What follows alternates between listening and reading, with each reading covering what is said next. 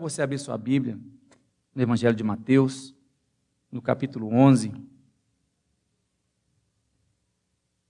Nós vamos ler os versículos 25 até o 30. Mateus 11, 25 a 30.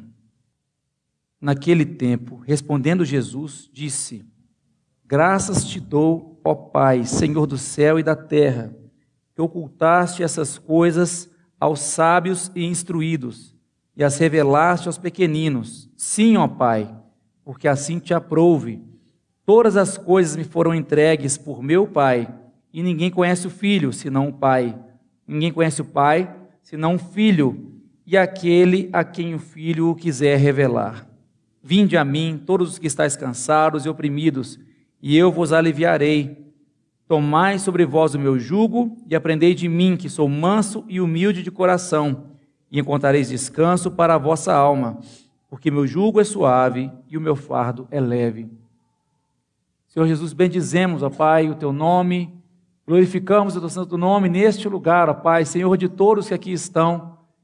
Glorificamos a Ti, Deus, porque pela revelação do Senhor, nosso coração, viemos te conhecer, ó Pai, e essa revelação não vem em primeiro lugar por mistérios, por sinais ou profecias, essa revelação vem em primeiro lugar pela tua palavra, Pai. Manifesta aos corações daqueles a quem o Senhor designou, Pai, e chegaram até nós pela fidelidade dos teus servos, Pai, em fazer discípulos de todas as nações. Agradecemos a todos esses que o Senhor inspirou, Pai, para registrar a tua palavra, levar a tua palavra. Agradecemos por aqueles que morreram, Pai, em amor à tua palavra, para que pudéssemos ver, ouvir e receber do Espírito do Senhor, Pai, revelação para que nos dá entendimento que nessa noite, ó Pai, venhamos ter aberto os nossos olhos perante o Senhor, para compreender as verdades do Teu coração para nós, ó Pai. Venhamos ter os nossos olhos abertos perante o Senhor, ó Pai, para enxergarmos o Senhor como soberano de nossas vidas, ó Pai, e aquele único capaz de nos instruir ao caminho de vida eterna. É o que pedimos crendo em nome de Jesus.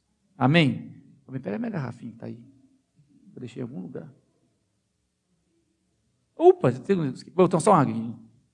Vou meter uma. Pronto. Já aqui só um pouquinho. Estava lá com os meninos lá fazendo, ajudando no louvor das crianças lá. Eu carreguei tudo, eu pus o teclado, pus o quelele do Arthur, só não pus a minha Bíblia no carro. Então eu estou com essa Bíblia de estudo da mulher, uma Bíblia muito recomendada, que é da minha esposa, que eu roubei agora dela. Então, gente, por que, que eu li isso aqui do 25 ao 28? Eu podia ter começado lá, vinde a mim, todos estáis cansados, um monte de gente já escutou esses textos. Mas a Bíblia ela é importante a gente entender os, os contextos e os conceitos por trás do que Jesus fala. Eu, muitas vezes, nas várias vezes que peguei a Bíblia para ler e tentar entender, a gente, Jesus, ele, ele não tem, às vezes, um raciocínio. É muito complexo entender Jesus. Às vezes a pessoa que é ignorante no tempo de Jesus, eu pensar assim, Jesus é doido. Ele começa a falar uma coisa e emenda para outra. Ele começa falando, graças te dou, que tu ocultaste essas coisas, não te revelaste. E depois ele fala, vinde a mim que estás cansados, sobrecarregados. Ele muda de assunto. Mas a Bíblia é toda ela completa, a palavra de Deus é toda ela verdadeira e muito mais profunda que a minha limitada compreensão. Então, esse contexto que eu estou dando nos versículos 25 ao 27, me fala o seguinte: devemos buscar em Deus um relacionamento de mais revelação que instrução. E eu falo disso de um cuidado muito grande que eu tenho. Sou um leitor ávido da palavra de Deus, sou incentivador de todo mundo ler a Bíblia pelo menos todo dia e buscar compreender o texto, compreender, se possível, até o grego, o hebraico por trás do texto. Não sou pessoa que está incentivando a ignorância bíblica. Mas a palavra de Deus tem que vir mais da revelação que a instrução. Vejo muita gente erudita na Bíblia, mas que usa a palavra para afrontar, usa para combater, usa para julgar. A palavra de Deus, quando é revelada ao nosso coração, significa que eu li o texto, compreendi o texto, mas salta dele uma verdade que só o Espírito pode falar ao meu coração. Ela só se torna verdade na minha vida quando ela é revelada. Você quer saber o que mais tem de gente que conhece a Bíblia? Sabe qual é o tamanho? Sabe qual é a maior igreja cristã que existe no mundo? os desviados do Evangelho.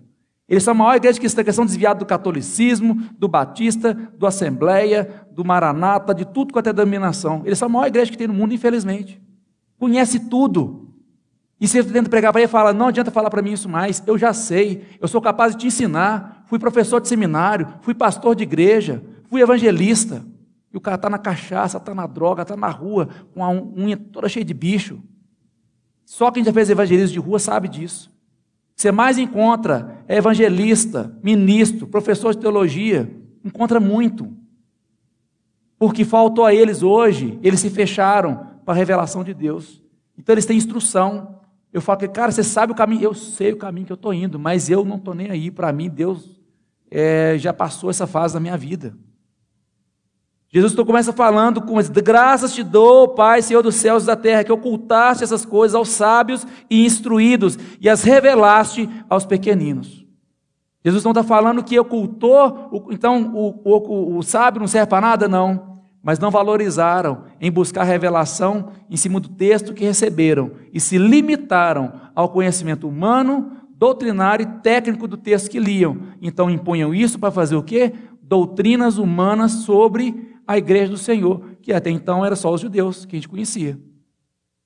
Então, aos pequeninos que quiseram buscar da revelação, Deus, através da revelação, os chamou, os garantiu. Gente, o Espírito Santo existe, Jesus é verdade, ele é maravilhoso.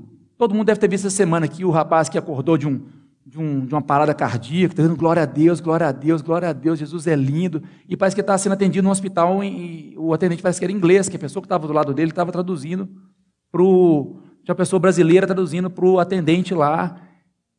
E foi revelação. E valeu na vida desse homem muito esse momento. Saulo, Conhecia a Bíblia até de cabeça para baixo, lia o hebraico de para frente, enquanto não houve ele um momento de revelação, que Jesus se colocou na frente dele, não ensinou nada de Bíblia, falou, Saulo, por que você me persegue? Olha a revelação que teve que vir na vida de Saulo, de que tudo que ele fazia, ele fazia com conhecimento certo, com a motivação errada, conhecimento profundo, mas sem entender a verdade do propósito por trás do que era ensinado. Então nós somos intelectuais da palavra de Deus e não buscamos revelação.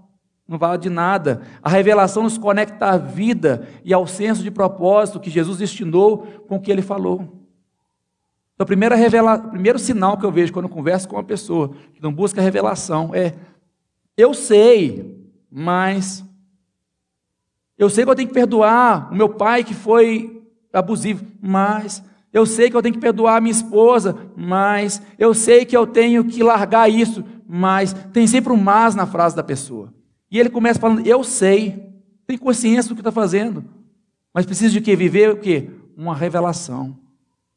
Buscar o novo de Deus. O novo de Deus não é para aquela pessoa que chega aqui na porta, que nunca viu Jesus e entra aqui.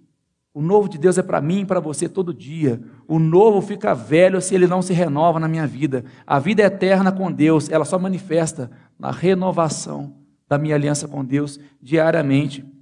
Devemos estabelecer então com Deus um relacionamento com base na revelação de quem Ele é e não do que Ele pode fazer por nós. Jesus no 25 fala que revelou aos instruídos: Sim, ó Pai, porque assim te aprove Todas as coisas me foram entregues por meu Pai, e ninguém conhece o Filho senão o Pai. Ninguém conhece o Pai senão o Filho, e aquele a quem o Filho quiser revelar. A maior revelação que um ser humano pode ter é saber quem é Jesus para ele e quem é ele mesmo em Jesus. Os maiores erros que cometemos são uma autoimagem errada, negativa, destrutiva ou excessivamente orgulhosa de quem somos e do que podemos fazer. Essa autoimagem que a gente cria de nós, nós vamos ver que lá no Éden começou esse problema. Quando o diabo elevou o ego de Adão e Eva e os levou a ver a si mesmos diferentemente da forma que Deus os via e passaram a viver de forma diferente do propósito que Deus traçou para eles. A maior revelação não é do que Deus pode fazer por você, a maior revelação é de quem é Jesus para você. Porque Pedro andou com Jesus, os discípulos andaram com Jesus, ele falou: Tu és o Cristo, filho do Deus vivo. Ele falou: Não foi carne nem sangue que te revelou. Ninguém vendo Jesus, aquela carinha de judeu, esse Jesus, esse Jesus Brad Pitt das, das imagens religiosas, eu acho que não tem nada a ver com o Jesus da vida real. O Jesus que andou nessa terra, eu te falo, tem mais chance de parecer com Bin Laden do que com Brad Pitt. Já viu o cara da região do Oriente Médio? Cabelo lourinho, olho azul, tal. Gente, Jesus ele devia ser uma pessoa de mediana estatura, moreninho, aquele narizinho gordinho de judeu, já viu o judeu? Tem um narizinho gordinho diferente assim, uma pele morena. Isaías falou: não havia nele beleza para que o desejássemos. Não havia nele nada que nos atraísse. Então, você olhar para esse camaradinha, com todo respeito, que estava ali, fala, esse não é o Cristo, não. O Cristo que eu estou esperando é um camarada grande, forte, corajoso, que vai vir num cavalo de fogo, vai botar para quebrar isso aqui e libertar o judeu da escravidão romana. O cara queria só largar os romanos. O judeu médio só queria deixar de ser escravo do romano. Ponto. Só isso. A visão deles de reino era largar Roma. E Roma só veio porque o povo pecou e realmente saiu do caminho que Deus traçou para eles. Mas enfim, quando eu me concentro no quem, Deus prova o que. Romanos 8,32 diz que aquele que nem mesmo seu próprio filho poupou, antes o entregou por todos nós, como não nos dará também com ele todas as coisas? Com ele.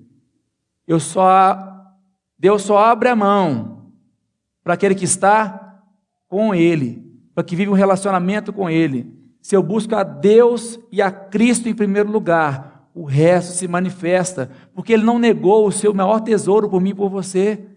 Ele vai reter uma cura, vai reter uma porta de emprego, vai reter um casamento restaurado? De forma nenhuma. São coisas pequenas perto do muito que Ele já deu. São coisas pequenas perto do muito que Ele já deu. Fico até brincando lá na minha vizinhança lá. Cara compra a casa, tudo. E o, o, quando você compra casa nova, não tem é, landscape, né? não tem assim grama no fundo, não tem cerca. E os vizinhos estavam lá comentando: poxa, o cara gastou um valor, uma quantia razoável para fazer a casa e não gasta uma fração disso para poder fazer essa casa uma casa bonita, segura, sem, sem insetos, sem atrapalhar a canalização. Inclusive, procura o David aí, faz para você um landscaping da hora lá, fez lá em casa um deck, fez o basement, abençoado. Mão de gente de Deus tocando lá em casa lá. O povo entra lá. Ó, bacana, bonita a obra.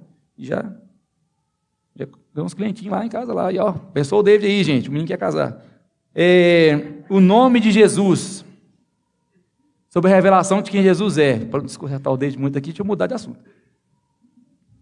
O nome de Jesus significa Jeová salva. Aí eu falei, gente, vamos quebrar mais um pouquinho?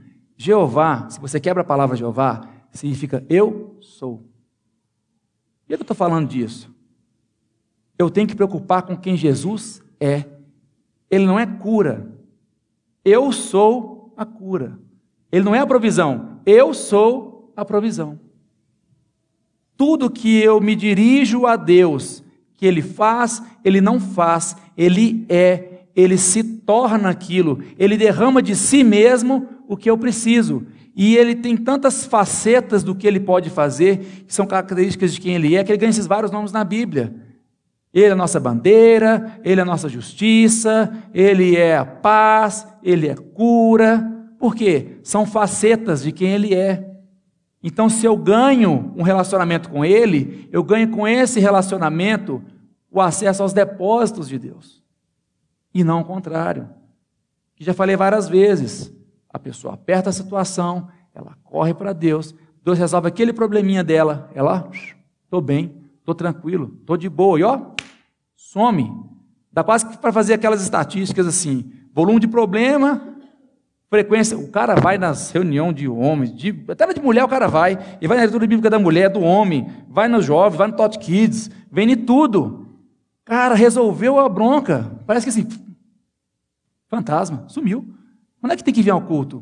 É a atitude da pessoa de correlacionar Deus com o probleminha dele.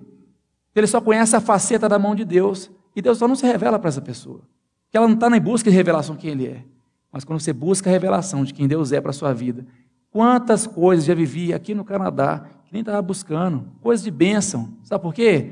Estou preocupado em relacionar com Ele, estou preocupado em andar com Ele, porque se Ele der, Ele é Deus. Se Ele não der, Ele é Deus. Acabou. Eu estou querendo relacionar com Ele por quem Ele é. Por que, que eu falo isso, gente? Porque o cansaço, que é o tema do nosso, da nossa mensagem, a maior origem do cansaço, ela vem de um relacionamento desequilibrado com Deus. O cansaço, ele nem sempre é algo que é externo, algo que a gente impõe, que é imposto a nós. O cansaço, ele surge muito mais de eu tentar fazer coisas para a qual não fui programado, designado, criado por Deus para ser. Eu peguei lá, estava fazendo brincando de landscape, né? Fui lá, peguei meu carro, Vou catar essa grama no meu carro. Grama, grama. Rapaz, eu pus metade da carga que era para ter colocado, meu carro assim, ó. Agachou as quatro rodas. Lembrei a vez que meu avô estava na roça, hoje também meu avô assistindo culto. Eu vou, vou contar, tá? Meu avô está assistindo o culto. E aí, rapaz, pegaram um cavalo bravo, eu fui para um lado, o cavalo, me jogou, jogou para o outro. Aí meu avô subiu no cavalo, meu avô mais fortinho, o cavalo assim, Rapaz, ele foi mansinho na frente, voltou. Falei, acho que vou ganhar uns quilinhos para mansar esse cavalo. Meu carro não foi feito para fazer o que estava fazendo. Eu estava em tempo de estragar o meu carro, por tentar esforçar ele em fazer uma coisa que ele não foi feito. Para. Então, a questão de perspectiva. Olha que, que coisa interessante. Jesus está falando o quê? Vinde a mim. Mas tem uma outra pessoa que tenta oferecer uma coisa bem parecida. O nome dele é Diabo. Jesus estava no deserto. Sabe o que o diabo fez? Levou Jesus. Jesus, olha isso. Jesus, olha aquilo. Olha as nações da terra. O diabo, não estou comparando como a mesma pessoa, mas quando alguém quer te levar a entender alguma coisa, ele sempre tenta te colocar na perspectiva de onde ele está. Vem cá e olha de onde eu estou olhando para você entender o que eu quero te falar. O diabo então levou a lugares altos, um movimento induzido. É o pega na mão e arrasta, pega na mão e arrasta. Jesus dizia o quê? Vinde, eu estou aqui. Se você quiser, você vem. Tem que existir em você uma vontade de vir. Tem que existir em você uma compreensão que precisa vir. Você sabe onde eu estou. Eu não estou escondido. Eu estou aqui. Você está aí. Mas você tem que abrir mão do seu orgulhozinho. Dá três passos, chegar até onde eu estou. Aí você vai ver onde eu estou. Jesus não te induz, Jesus não te impõe, ele te convida. Vinde a mim. O diabo não, leva. O que o diabo faz? Oferece facilidades, pão, segurança, poder. Mas o diabo, ele mostra um ganho visível e imediato, perecível, comida, poder. Roma caiu, a Grécia caiu, até o galo já caiu. Poder é uma coisa que perde, gente. Segunda divisão aí, até lá, todo mundo já viu, já caiu, gente. Tem jeito não. A verdade é dura. A gente continua amando esse time abençoado. Mas o diabo sempre cobra um preço por tudo que ele oferece. Jesus disse: Vinde a mim, todos que estáis cansados, eu vos aliviarei. O diabo fala assim: Te darei todas as nações, se tão somente me adorares. Tudo que o diabo te oferece, ele tem um preço, que está lá naquela linha fininha. Depois que você assinou, ih, rapaz, já era. Eu estou comprometido com isso aqui. Então o diabo sempre te faz crescer os olhos do benefício, te escondendo o preço que ele vai cobrar por você. Jesus já pagou o preço por mim e por você. O que ele te oferece não é de graça, é pela graça, porque houve um preço. Só que ele pagou esse preço e te oferece através do amor dele. É diferente a postura do que o diabo te oferece. Facilidades com um preço escondido. Ele se utiliza, o diabo se utiliza da vantagem de saber quem somos em Cristo. Ele sabe o seu valor. Uma vez, uma pessoa viu um. um e mexe acontece isso. Os grandes colecionadores, as pessoas que vendem antiguidades, sabe onde é que eles compram? Como é que eles obtêm essas antiguidades? A maioria das vezes, no sebo, no ferro velho. Acha lá uma máquina de datilografia de 1800 e pouco, acha lá um disco raro, acha lá a primeira revistinha do tio Patinhas, porque ele sabe o valor. Mas o cara do sebo não sabe. Se soubesse, não vendia no sebo. Toma aqui, cinco mil réis. Pega, limpa, cinco mil. O diabo faz isso. Ele vai lá onde você está, te trata como lixo, te compra. Fala assim, ninguém gosta de você, ninguém ama você, ninguém te valoriza. Vem cá que eu te valorizo.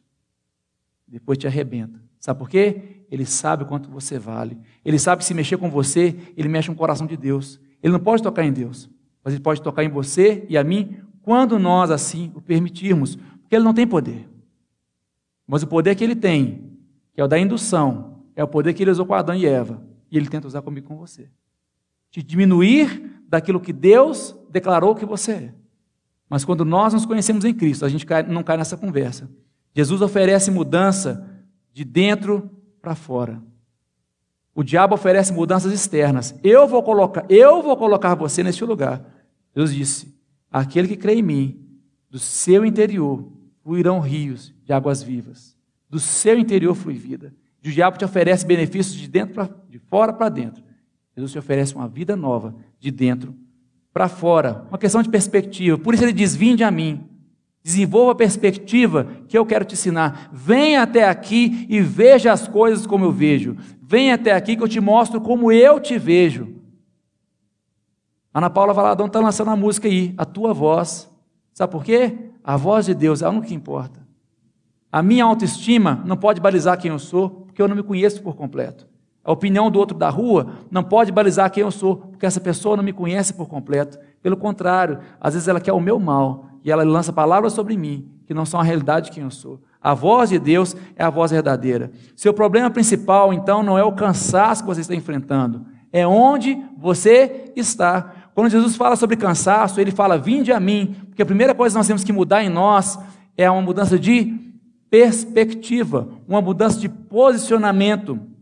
Para Deus mudar meu cenário, eu preciso primeiro mudar de posição. Essa mudança de, de posição. Ah, eu vou para outra igreja, eu vou para outro país, eu vou para outra cidade. Não.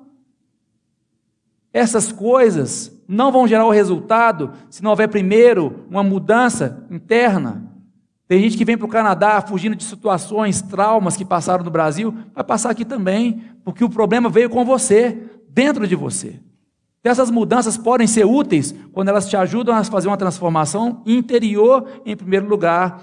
A obra de Deus para nós, ela começa em uma obra em nós. Jesus não pode agir imediatamente nos nossos problemas. Em sua soberania, ele pode até mesmo não dar o que estamos pedindo. Mas a nossa posição precisa ser diferente. A nossa posição, quando a gente vê como Deus vê, a gente entende o porquê de muitos nãos que Ele nos deu. Mas nos toma tempo às vezes. E se a gente se permite se revoltar, a gente perde a oportunidade de ver, Deus, que livramento isso aqui. Que livramento isso aqui. Essa pessoa que eu namorei e não casei, esse emprego que eu quis e não aconteceu, esse intercâmbio que eu tentei e não aconteceu. Por que o Senhor não me deu? Por que o Senhor não me deu?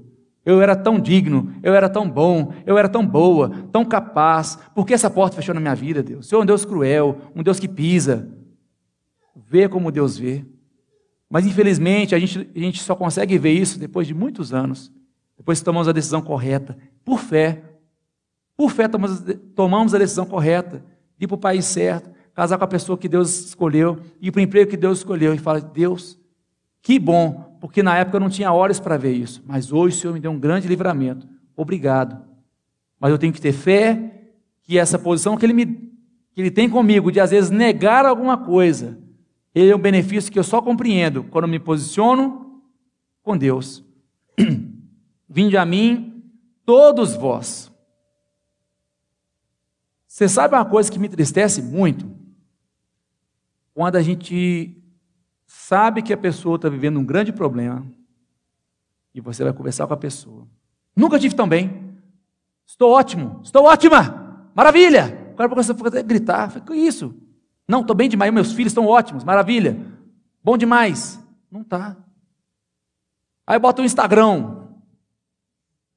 Love, amor, só alegria. Tá nada, tá no diazepam lá, com cachaça e tudo mais. E cachaça mesmo, gente. E a pessoa vai lá e esconde atrás de, de um montão de, de, de, de amigos. Tenho amigos, vários amigos. Amigos eu tenho, muitos amigos. Mas você está mal, com algum problema com você mesmo, às vezes. É porque a gente esquece que é todos vós. Todos nós estamos sujeitos ao cansaço. Mas as pessoas às vezes se escondem atrás de uma máscara de felicidade, alegria, de família de comercial de margarina, porque é feio a gente expor a nossa mazela para alguém, é feio a gente expor a nossa, o nosso vazio, é feio para nós, não para Deus.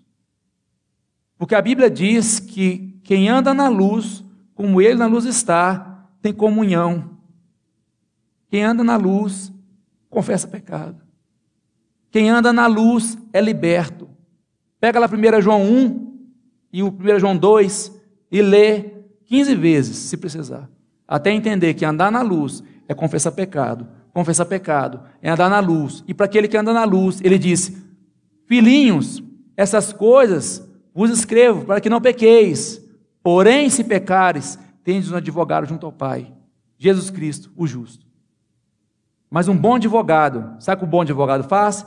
Ele te puxa para lá e fala assim: para mim que falar tudo o que aconteceu. Para o juiz, eu não sei, mas para mim você tem que falar tudo o que aconteceu. Eu não vou defender a pessoa que eu não sei o caso. Todo bom advogado, Rominha, advogado deve saber. O cara tem que escutar. Eu, eu, meu vizinho era advogado criminalista. Conversava muito com ele, quando ele era solteiro, o, o pai da, da Daniela, que é as meninas lá. A gente conversava bastante. E ele tinha que saber do caso. E ele era criminalista, e ele era de defesa. Profissão, né? E tem que saber. Tem que andar na luz para Jesus Cristo ser seu advogado. Todos estão sujeitos ao cansaço.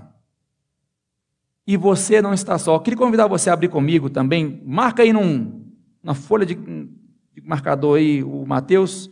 Vamos lá em Salmos. Eu queria ler com você esse trecho. Salmo 34, 17 e 18. Você que está com o telefone aí vai chamar mais rápido que eu. Posso ler, gente? Os justos clamam e o Senhor os ouve e os livra de todas as suas angústias. Perto está o Senhor do que tem o coração quebrantado e salva os contritos de espírito. Perto está o Senhor de quem? Do que tem o coração quebrantado e salva os contritos de espírito. Aquele que se reconhece que não é uma pessoa que está inteira. Ele salva. E o 30, volta um pouquinho, Salmo 32, versículos 3 a 7.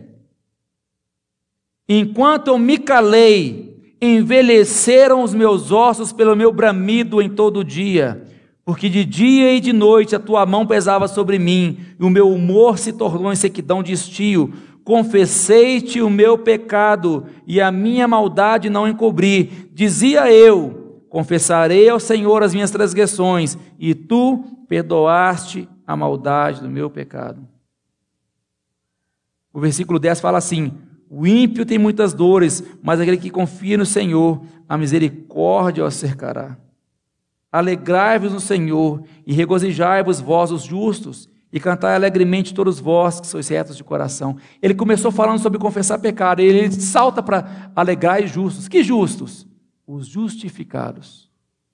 Ninguém aqui é justo por si mesmo, mas quando você confessa, você escancarou para Deus quem você é. Isso te libera, isso te liberta. É o primeiro passo da cura, o primeiro passo do alívio em Deus é enriquecer todos vós que estão cansados. E outra coisa, quando fala todos vós, sabe, fala sobre o quê? Sobre igreja. Gálatas 6,2 fala que levai as cargas uns dos outros, e assim cumprireis a lei de Cristo. Quando nós criamos e usamos essa rede mútua de apoio que temos, isso é precioso demais. Eu poder conversar, eu poder abrir meu coração, eu poder falar das minhas necessidades, e às vezes a pessoa pode fazer o quê? Só emprestar o ouvido e orar por mim, mas está me edificando, está me ajudando a andar na linha. É bênção demais, meus queridos. Andar em comunidade. Não ande sozinho. Não ande sozinho. Não corra esse risco. Cansados e sobrecarregados. Finalmente chegamos na passagem lá do onde todo mundo quer chegar. Pô, eu estou cansado. Eu quero saber o que você vai falar sobre cansaço. Perfeitamente. Eu, como um consultor de melhorias, eu busco sempre a origem da causa raiz. E o pecado Ele inventou o cansaço. Gênesis 3, 17 a 19, queria convidar você a abrir comigo. O pecado inventou o cansaço. Gênesis 3, 17 a 19 diz assim: E a Adão disse: Porquanto deste ouvidos à voz de tua mulher, e comeste da árvore que te ordenei, dizendo: Não comerás dela, maldita é a terra por causa de ti, com dor comerá delas todos os dias da tua vida.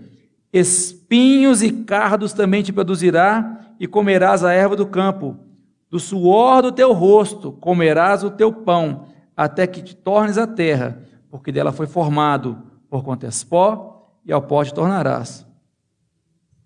O trabalho é maldição? Não. Ele cansa, ele irrita, mas não é maldição. Porque o homem foi colocado no jardim para o guardar e o lavrar. O trabalho é inerente ao meu relacionamento com Deus, mas o cansaço não é. Jesus, Deus só falou com Adão sobre o cansaço quando veio o pecado. O cansaço foi uma das primeiras consequências do afastamento de Deus. Quando o homem se afastou da condição de ser apoiado por Deus, ele se cansou, porque ele não foi amaldiçoado por Deus. Deus disse: Maldita é a terra por sua causa. É então o que? A maldição da terra é promovida por Deus? Não. Ela é consequência do pecado de Adão. A terra é maldita porque o homem se afastou de Deus. Deus não amaldiçoou o ser humano. E se Deus quisesse, ele tinha instinto Adão. Eu só lembro daquele filme, não tem jeito. Só lembro do Snap. Ele poderia ter instinto Adão, feito virar uma poeirinha e começado de novo. Podia ter girado o tempo antes de Adão errar, voltar o tempo e dar na orelha. Ah, já vi, rapaz, serpente, vaza. Não, ele não fez nada disso. Ele fez Adão entender que existia uma consequência do pecado. E uma das primeiras consequências, cansaço. Adão não teria mais o apoio de Deus. Adão era o homem que tinha autoridade sobre todos os animais. Ele tinha autoridade sobre tudo que a terra produz. Deus falou assim: governe, domine. Hoje em dia, a gente vive de suor em suor, dia inteiro trabalhando, tempo todo trabalhando, para ter uns dois, três dias de folguinha e gastar e arrebentar a conta e ter que trabalhar mais um pouco para suprir o que folgou. É só, só sofrimento, porque o mundo se tornou um lugar árido, o mundo se tornou um lugar que não produz mais com o apoio de Deus, ele produz na força do próprio braço, ele produz na força da própria capacidade, e nós não fomos criados para isso. O pecado surgiu quando o diabo levou o ser humano a levar suas expectativas de quem poderia ser, conforme a divisão distorcida sobre quem Deus é e sobre quem ele mesmo é. O diabo chegou para o ser humano, o cansaço veio, começou com expectativa. Então, é verdade que Deus não quer que você seja como Ele? É verdade que Deus quer te limitar a não saber o conhecimento do bem e do mal? É verdade isso? Interessante. É que Deus está preocupado. Se você comer, você vai ser igual a Ele. Por isso Deus te proibiu. Aí o cara cresce o peito. Mas como assim Deus não... Eu sou livre, sou mais que vencedor. Não é assim que o crente fala? Deus fala, não vai nesse caminho. Eu sou livre para adorar, eu sou livre para... Eu vou... Tum! E chuta a pedra e cai. E o diabo fica rindo. Porque o diabo conhece. Gente, nós estamos lidando com uma pessoa que esteve no céu. Vocês estão entendendo? O diabo esteve no céu. Ele conhece quem você é, ele conhece quem Deus é, ele conhece o lugar que nós um dia vamos desfrutar com Deus. Ele sabe tudo e eu não sei nada. E eu, às vezes, na minha arrogância, eu acho que eu sei. E eu dou ouvido a ele e ele faz eu cair direitinho. Faz aquelas pegadinhas do Didi, todo cara chegava um e caía. É igual nós, bobo. Igual jacaré, entra lá e tá, entra o Dedé e pá. Aí, porque o cara sabe, tem a maldade, a gente fica conversando com serpente. Fica dialogando com serpente. Então, o que aquele diabo fez com, com Eva e com Adão? Ele levou a expectativa. A raiz do cansaço foi expectativa errada. A autoimagem elevada erroneamente, que traduz quem eu não sou e quem Deus não é. Deus não queria simplesmente ser maior que o ser humano. E Deus não tinha projetado para o ser humano ser igual a Ele. Deus queria que o ser humano fosse um com Ele. Isso é muito forte, gente. Deus projetou a mim e a você para sermos um com Ele. É melhor que ser igual. É ser um, de tal maneira que todo o benefício de Deus ele entra na minha vida, toda a saúde de Deus entra na minha vida, toda a paz de Deus entra na minha vida, por causa dessa simbiose, dessa ligação que eu tenho com Deus. Mas nós abrimos mão disso quando queremos ser iguais a Deus, quando queremos governar nossa vida no lugar de Deus. O cansaço tomou conta quando eu saio da atividade que Deus criou para mim. Efésios 2,10 diz que somos criados em Cristo Jesus para as boas obras, as quais Deus preparou antes para que andássemos nelas. Quando você anda nas obras que Deus preparou para você, isso não te cansa. Não te cansa porque você vai conforme a capacidade que o próprio Deus te deu de fazer, conforme a motivação que Ele te deu para fazer. Você acha que essa turma que está aqui ensaiando, tocando, domingão depois do almoço, daqui a soneira? Não, deixa eu correr lá, que quatro pouca tem que abrir a igreja, tem que ligar a luz. Sabe o que é isso, gente? Chamado, visão, propósito, e Deus capacita. E a turma chega aqui e faz, e as irmãs montam a escolinha ali, e a gente visita uma pessoa, atende um telefone de madrugada, sabe por quê? Isso não cansa, você está debaixo da visão, daquilo que Deus te projetou para ser, e tu então não te cansa. O corpo pode ficar meio balançado, mas o espírito está vivo, meus queridos. Amém? Quando nós andamos debaixo da, da, da mão de Deus, Ele nos ajuda a carregar o fardo. Mas quando eu tento pegar o fardo sozinho, eu interpreto o trabalho como um mal. Eu interpreto o trabalho como consequência do pecado. Não é. A consequência do pecado é o cansaço. Quando me desvio do propósito que Deus me criou para ser. Deus não me criou para ser igual a Ele, me criou para ser um com Ele. E quando eu estou carregando o fardo errado, estou trabalhando fora da especificação que eu fui construído, vivendo fora do propósito de Deus. Na geração pregador de YouTube, eu vejo tanta gente vazia. Põe vídeo todo dia. Queridos, eu queria dizer para você que Deus é maravilhoso e Jesus é lindo. Amém? Dá um like aí. Caramba, bicho. sério, nossa. Dá cansaço. Eu vou criar um, um aplicativo que, quando não tiver um versículo, já pode cortar o cara aí, passa para o próximo.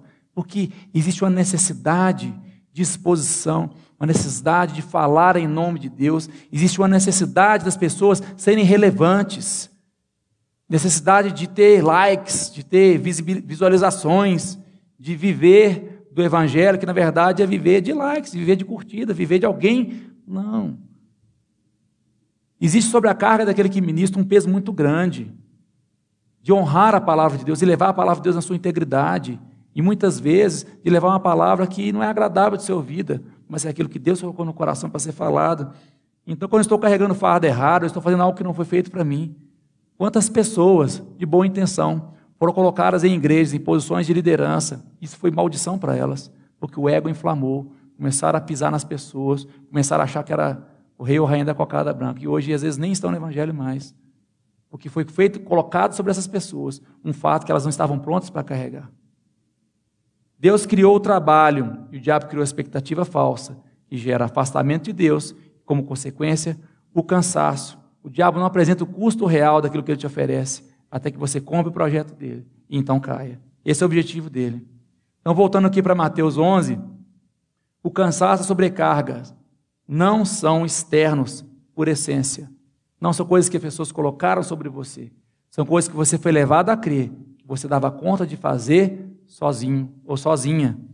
Depende também da forma que lidamos com as situações e, com e como administramos as expectativas das pessoas em nossa volta. Quando eu permito que Jesus trabalhe a minha expectativa, eu aprendo a focar naquilo que eu sei que fui designado por Ele a fazer. Tem muita esposa desgastada que está tendo que suprir a ausência de um marido, que não dá sua vida como Cristo deu para a sua igreja. Tem maridos desgastados que a esposa não honra, não valoriza, e ele fica ali tentando segurar as pontas emocionalmente. Tem gente que entra no ministério, ah, que lindo é pregar, que lindo é cantar, que lindo é ensaiar, e errar, errar, e depois pegar a música certa, escutar a música, cantar no carro, e orar, e jejuar, e chegar mais cedo. Nossa, não sabia que era pesado assim, não. É tão bonito vocês cantando aqui na frente. É, mas tem um peso. E quisera eu que o peso fosse só esse. O peso, às vezes, é seta contra a nossa mente, é seta contra o nosso casamento, é seta contra o nosso filho, contra a nossa saúde. E nós repreendemos em nome de Jesus e vamos tocando barco e vamos fazendo. Mas as pessoas acham que é lindo, porque vê o resultado, mas não vê o investimento. Jesus, que era Jesus, ele se retirava para orar, porque sabia que, como ser humano, existia uma coisa que ele tinha que administrar de relacionamento com o Pai ali para ele ter pique para continuar seguindo. Porque ali ele estava 100% homem, 100% Deus, mas estava limitado por uma carne que era, que era fraca em termos de força, vigor físico. Tem gente que se cansa porque está tentando atingir crescimento, sucesso patrimonial, olhando a vida do outro, tentando imitar ou ser admirados pelo outro. Quando temos o desejo de ser aceitos ou reconhecidos pelos outros, dizemos mais sim do que não. E isso às vezes nos desgasta. Tentar agradar alguém, tentar mostrar que estamos bem. Mudei para o Canadá. Isso significa que eu vou ter uma lancha, um trailer, duas casas pelo menos. Eu vou ter férias no Caribe. E depois no Natal vou para o Havaí. Porque eu tenho que mostrar para minha família que eu vim para o Canadá para progredir, cara. E então existe uma expectativa de produzir, de trabalhar, e depois de trabalhar, trabalhar mais, e está pouco. Sabe por quê? Eu estou tentando atender uma expectativa que foi gerada por mim, em cima de olhos, em cima de mim, e eu não sei dizer não. Não vou me dobrar isso. Eu sei quem sou. Eu sei quem eu posso. Eu sei meu limite. Se eu tiver andar com um carro de três contos, de mil contos, eu vou andar. Se eu andar sem carro, eu vou andar. Eu te falo isso hoje. Não é minha casa, não é meu carro, não é nada que me põe como pessoa de sucesso. Meu sucesso é saber que eu sirvo a um Deus que me ama. Se ele mandar um meteoro nessa terra e eu torço o quanto antes que aconteça alguma coisa desse gênero, eu vou subir. E eu tenho uma fé que a minha família vai comigo, porque eu tenho semeado a palavra de Deus na minha esposa, semeado a palavra de Deus nos meus filhos. Isso é riqueza do meu coração, cara. Se Deus roubar minha. Se Deus fizer igual o Jó e o, e o dobrado, e ainda mandar um dinossauro, que não mandou dinossauro para Jó, manda um dinossauro que eu vou ficar melhor que Jó. Não tem problema, não come tudo. Mas ele não vai comer aquilo que eu sou. E o diabo não vai tocar naquilo que eu sou em Cristo, porque isso ele não tem poder de tocar, ele não tem capacidade de tocar. Quem você é para Deus é mais importante que tudo, gente. O pastor Pedro falou ontem, a gente só entende o valor de ser um filho quando a gente vira pai. E eu acho que quando a gente vira pai, a gente começa a entender um pouco do coração de Deus também. Deus ele não quer saber se você tem diploma, se você é pessoa feliz, feliz para os padrões humanos. Se você tem muitos likes, se você tem poucos likes, se tem inimigos virtuais, amigos virtuais, se fala várias. Ele quer você. Ele acha lindo olhar para você. Ele acha lindo ouvir você. Porque ele quer saber de você. E não do que você pode fazer, oferecer, ou da forma que você ora bonitinho, ou feinho, ou simplesinho. Ele quer você. Se você entender isso, você passa a se exigir menos. E fala, Deus, então o que, que o Senhor espera de mim? Só me adora. Só fica comigo. Passa um tempo comigo. Gasta menos tempo com essa televisão. Gasta menos tempo com esse telefone. Gasta menos tempo com o que quer que seja. Passa mais tempo comigo. Então nós vemos que o cansaço e a sobrecarga, eles são muito menos relativos às coisas que fazemos, mas da forma que lidamos com as nossas expectativas. Eu ia fazer ilustração aqui. Não é com ovo, Leandro, não é com ovo. Vai fazer ilustração aqui. Mas podia ser o ovo. Na próxima eu vou fazer com ovo. E acabou, eu não trouxe. Mas você já viu isso aqui uma vez. Faz em casa, você vai ser, vai ser um barato. Pega um copo com água. Um copo d'água, ele é pesado? Não. Mas você pegar um copo d'água, esticar o braço e ficar com ele 10 minutos, eu tenho certeza que vai pesar um quilo. Uma hora vai pesar 100 quilos. Com mais um pouquinho, ele arranca seu braço. Ele não é pesado, mas a forma que lidamos com ele, a exposição que nos damos àquilo, nos cansa, nos desgasta. Por que tem muitas pessoas com síndrome de burnout? Por causa da exposição contínua e exagerada ao estresse. Eu vi esses dias lá uma, uma atriz que tem uma esclerose múltipla, mas ela tem uma convulsão em função dessa esclerose que é sabe por quê? Estresse. Quando ela se estressa, ela dá convulsão. Como que o fator emocional afeta o nosso físico é uma coisa que está além da nossa compreensão. Mas esse fator emocional, ele tem a ver com o quê? Com a exposição abusiva de situações que nós devíamos dizer não, mas que não dizemos não. Temos muito orgulho de dizer não para aquilo. Não posso ofender meu pai, não posso ofender minha mãe, eu tenho que agradar meu chefe. Se eu disser é para fulano, que agora eu estou indo no reunião com os irmãos que lê a Bíblia aí, você sabe que eu fui criado nesse lar muito tradicional, que tem uma cultura de, né? Então, peço a compreensão de vocês. Tá bom, eu compreendo, mas na hora que bater na porta lá, na hora que você bater essa digital lá, não vai entrar, não. É só isso. Ah, mas eu, eu, eu tive uma experiência negativa. Cara, eu acho lindíssimo. Estou igual canadense agora, eu acho good for you sua experiência. Mas na hora que bater na porta lá, já era. Nunca vos conheci. Ele vai falar, ele corre a lista. Não vi. Aí você tenta jogar 10 dólares. Assim, Como assim, cara? Aí puxa a alavanca. E aí já era. O peso ele é relativo ao tempo que você segura. E ele diz: Eu vos aliviarei. O que, ele fala? Vem para mim, você que está cansado, sobrecarregado. Quem vai te aliviar? Sou eu. Sou eu. Sabe o que é isso? De volta ao que eu falei lá no começo: relacionamento. No final da nossa vida, vai ter uma sala vazia, só eu e Jesus. A única conversa que vai resolver nessa hora é a minha com Jesus. E desse bate-papo ali que você sabe como é que é as portinhas. Só Jesus dá alívio duradouro e permanente. Quando você vai para o lugar onde Jesus está, você encontra alívio. Estratégias para vencer e reter a bênção. Jesus não simplesmente fala assim, então beleza, é, eu vos aliviarei. Não. Jesus não quer simplesmente te aliviar. O compromisso dele comigo, com você, é de nos dar capacidade de vencer o cansaço de forma duradoura e plena. Ele fala então o quê? Tomai sobre vós o meu jugo. Então, rapidinho, o que é tomai? Ação minha. Eu tenho que ir lá e tomar para mim. Nós estamos reclamando demais que Deus não faz, mas estamos fazendo muito pouco sobre nós, por nós mesmos para estarmos no lugar que desejamos estar. Estamos cobrando de Deus atitudes milagrosas, quando na verdade o milagre é você. O milagre é você, que Ele já colocou nesse mundo com capacidade e habilidade, e você não usa essas habilidades. Então fica parecendo que Deus está parado em silêncio. Ele falou: Não, estou esperando a sua vez. Está na sua vez agora. Vai lá e faz.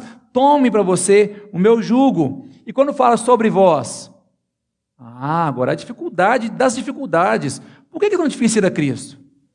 Por que é tão difícil aceitar essa salvação que vem de graça, pela graça, e é tão difícil isso? Tome sobre você. Reconhecer que existe alguém maior do que eu exige uma dose de vitória sobre o nosso orgulho muito grande. Reconhecer que existe alguém maior que eu, que é Deus, é reconhecer que eu sou limitado e muitas vezes meu orgulho não me impede de fazer isso. É superior a mim. Em vez de dizer eu não sei se vai dar certo, ou dizer de eu sei que não vai dar certo, sabe o que você fala? Vai ser o que Deus quiser. Que difícil para nós falar assim: vai ser o que Deus quiser. Eu tenho a minha opinião, eu tenho a minha necessidade, mas eu vou falar: Deus, o Senhor faça como o Senhor quiser. Isso exige um se lançar no infinito de Deus muito grande. Isso exige um se lançar na improbabilidade de falar: Deus, isso é der errado. Eu não vim aqui para dar errado, eu vim aqui para dar certo. Não. Você veio aqui para viver o que Deus tem para você. E o dar errado e dar certo tem que sair do seu controle.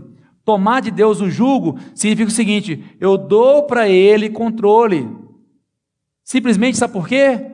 O controle já está na mão dele. Você para para perceber que o controle já está na mão de Deus? Eu não estou dando a ele controle. Mas por que então eu dou controle? Se ele já tem o controle. Controvérsia agora, né? Nenhuma. Eu estou colocando a minha expectativa onde Deus já está. Se eu reconheço que ele tem controle, eu estou alinhado com ele. Se eu não reconheço que ele tem controle, eu estou longe do lugar onde ele está. Quem está longe está no lugar do cansaço, da luta, da expectativa. Quem está longe do alinhamento, de reconhecer que Deus tem controle sobre tudo, vai batalhar, vai empurrar esse carro engrenado de primeira, achando que vai empurrar. E aí, aí Deus fica assim, então empurra. Está engrenado de primeira. Mas se você quiser empurrar, é um bom exercício. O abdominal fica saradão, você fica empurrando o carro engrenado. Eu já fiz isso com o cara lá. Eu, o motor, o carro arriou, né, a bateria. Aí eu falei, aí eu não desengrenei o carro. Yeah! Para pegar na banguela, que bom de Minas que eu você mora assim, eu moro assim, né? Qualquer rua você pode pegar um carro na banguela. Ele já arranca 100 por hora. E o cara, é, o cara, que assim, ah, peraí, peraí, não, não, tranquilo, tranquilo. Não é nada, eu estava com o carro engrenado, não tinha visto. Então solta que você vai vencer o cansaço, fazer o esforço certo. Tomar o meu jugo. Já fiz esse alerta antes, vou falar de novo. Não se deixe escravizar por ninguém. O único jugo que tem que ter na sua vida é o de Jesus. Existem conselheiros com quatro aspas assim, que tentam escravizar a sua vida. Você vai andar conforme eu te orientar. Você vai fazer o que eu te fizer fazer. Existe então um vínculo de discipulado que às vezes se torna doentio, porque você passa a depender daquela pessoa. Ao invés dessa pessoa te capacitar em Cristo para falar, você estende a mão sobre essa doença. Eu, você estende a mão, cara. Vai lá. Então o discipulador ele tem que ser um capacitador que lança pessoas para frente. Meu discipulador não está aqui comigo agora. Agora é o pastor Pedro, mas o discipulador lá de trás. Ele encaminhou a bola, eu vim rolando, parei na mão desse pastor aqui agora, que está me lançando para frente. E eu vou lançar outros para frente. Mas existem conselheiros que colocam jugo nas pessoas, doutrinas, formas de agir, formas de fazer, que é só sobre o meu comando, é só sobre a minha autoridade. Você foi aonde? Neste domingo? Ah, ser com a minha sogra. Ué, não pode ir no, no, nos três cultos, não? Você só pode ir em um culto? Tem gente que faz assim. E medo. Deus é bom com esse cara, imagina se fosse comigo. Não ia dar bom para o cara, não. O jugo de Deus, o controle de Deus, ele tem dois papéis importantes. O controle de Deus me protege. Segundo, ele me define. Não, mas jugo não é para. O jugo de Deus não é para fazer onde ele quer que eu vá, não? Não. Ele me protege porque ele sabe que eu sou o zero à esquerda da direção. Então ele me ajuda a ficar no caminho certo. Para quê? Para o meu benefício. E ele me define. O jugo de Deus fala assim: você é isso aqui. Não tente ser quem você não é. Não tente aparentar quem você não é. Seja você mesmo.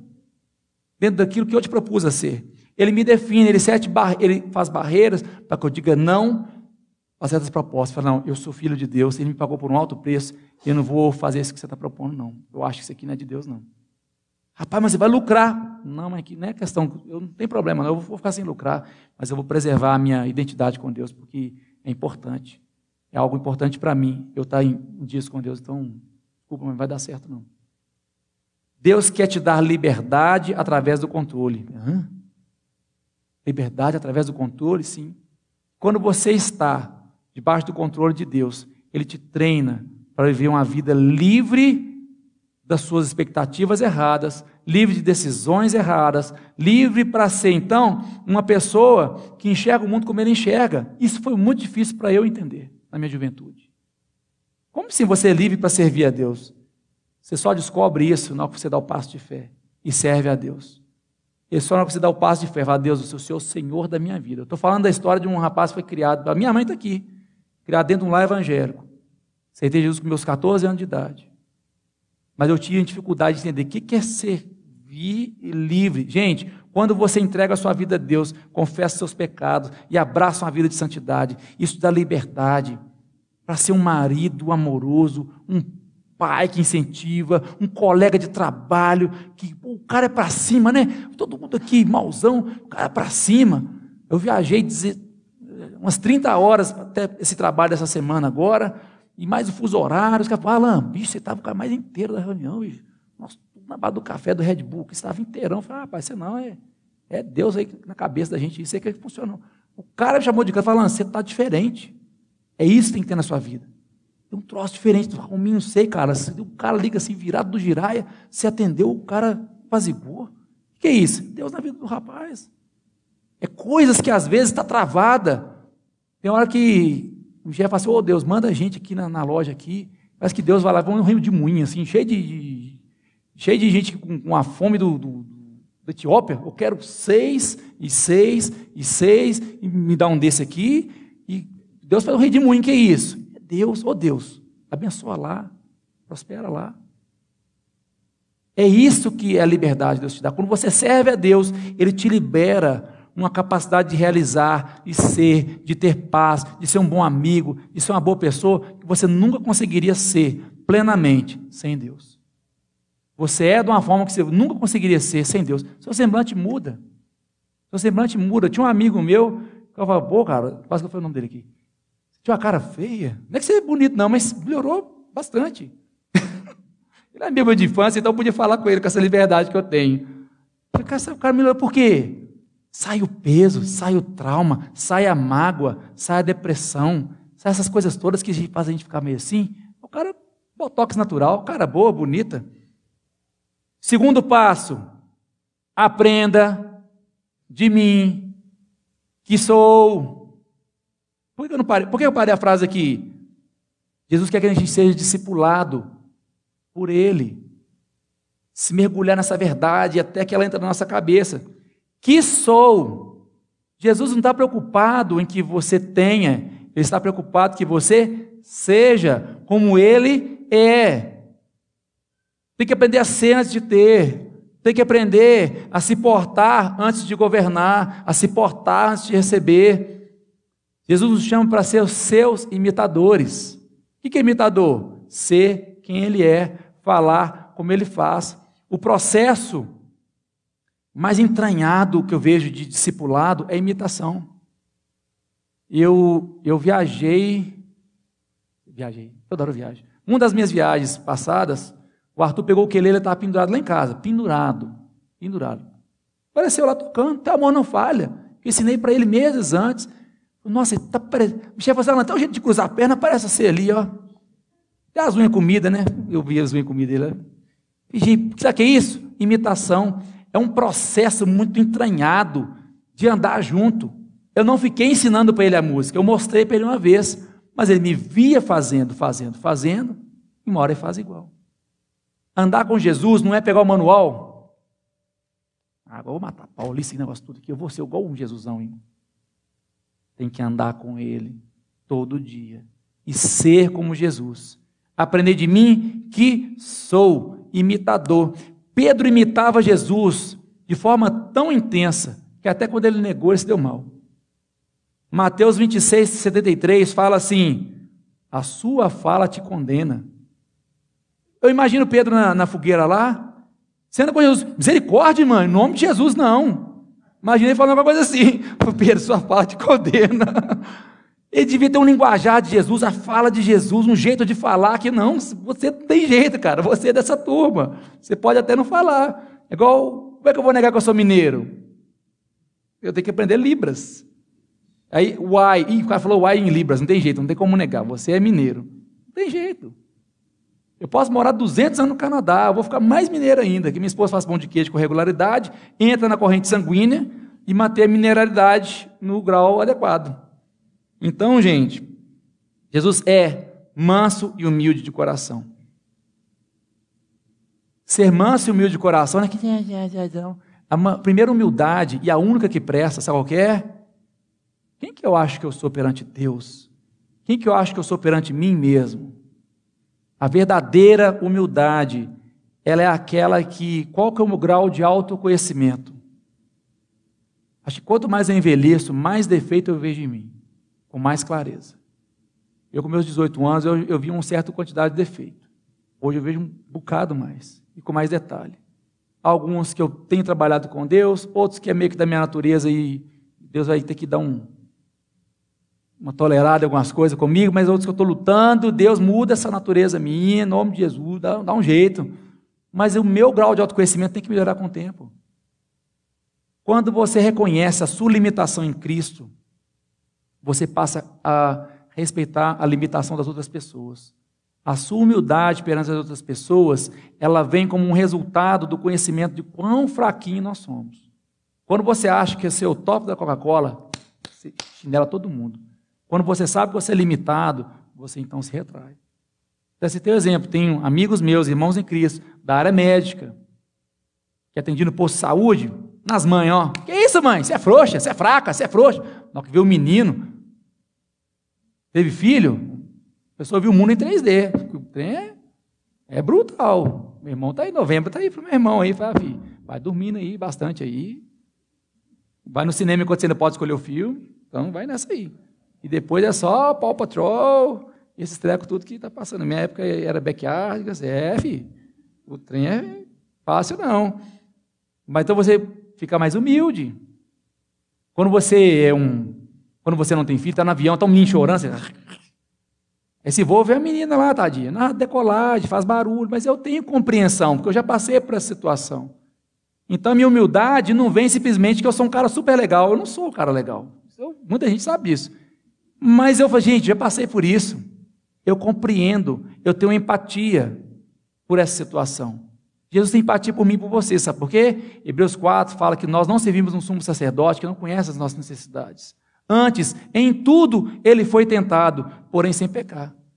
Então Jesus deve ter brincado de, de correr, de catar minhoca e pescar. Não deve ter tocado campainha e saído correndo, porque não tinha campainha na época, mas pode ser que fez alguma coisa do gênero. Ele foi um ser humano, então ele compreende. Dentro das pessoas da Trindade, Jesus é o que compreende realmente o que é o ser humano. O Espírito Santo, ele move em nós, move, está aqui vendo, está vendo, mas ele não vivenciou. Ele não tem a mão furada que Jesus tem. Ele não tem um lado furado que Jesus tem. Ele falou, ó, eu posso me compadecer por você porque eu vivi isso. Então, quando a gente vive experiências com Deus, nós aproximamos das pessoas com mais paciência, com mais humildade, que é fruto desse autoconhecimento em Cristo. Amém, meus queridos?